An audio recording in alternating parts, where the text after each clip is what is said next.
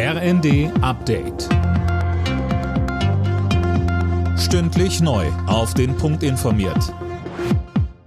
Ich bin Dirk Jostes. Guten Morgen.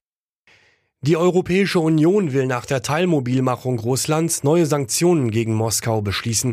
Darüber haben die EU-Außenminister am Rande der UN-Vollversammlung beraten. Eine endgültige Entscheidung darüber steht aber noch aus. Unterdessen gehen die Menschen in Russland gegen die Anordnung des Kremls auf die Straße. Bei landesweiten Demos wurden bislang mehr als 1000 Menschen festgenommen. US-Präsident Biden hat die jüngsten Eskalationen Moskaus vor der UN scharf verurteilt. Now.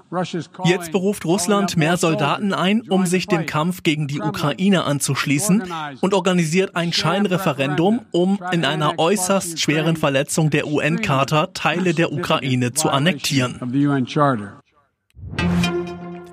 Der Bundestag debattiert heute unter anderem über die Lieferung von Kampf- und Schützenpanzern für die Ukraine. Die Union fordert das in einem Antrag. Die Bundesregierung hat eine Lieferung schwerer Panzer bislang abgelehnt. Trotz der Verstaatlichung von Deutschlands größtem Gasimporteur Uniper hält der Bund an der umstrittenen Gasumlage fest. Bundeskanzler Scholz sagte, das sei gemeinsam beschlossen worden und werde jetzt umgesetzt.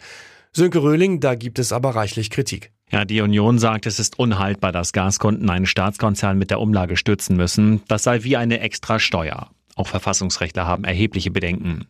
Kritik an der Umlage kommt aber auch aus der Koalition. Dass das Ganze rechtlich auf wackeligen Beinen steht, kann nicht im Interesse der Regierung sein, so der SPD-Linke Matthias Miersch.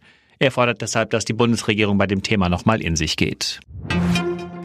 Die NASA hat bei einem Tanktest für ihre unbemannte Mondmission Artemis erneut ein Leck entdeckt. So ein Leck hatte schon den Start vor drei Wochen verhindert. Ob der neue Starttermin am nächsten Dienstag nun gehalten werden kann, ist unklar.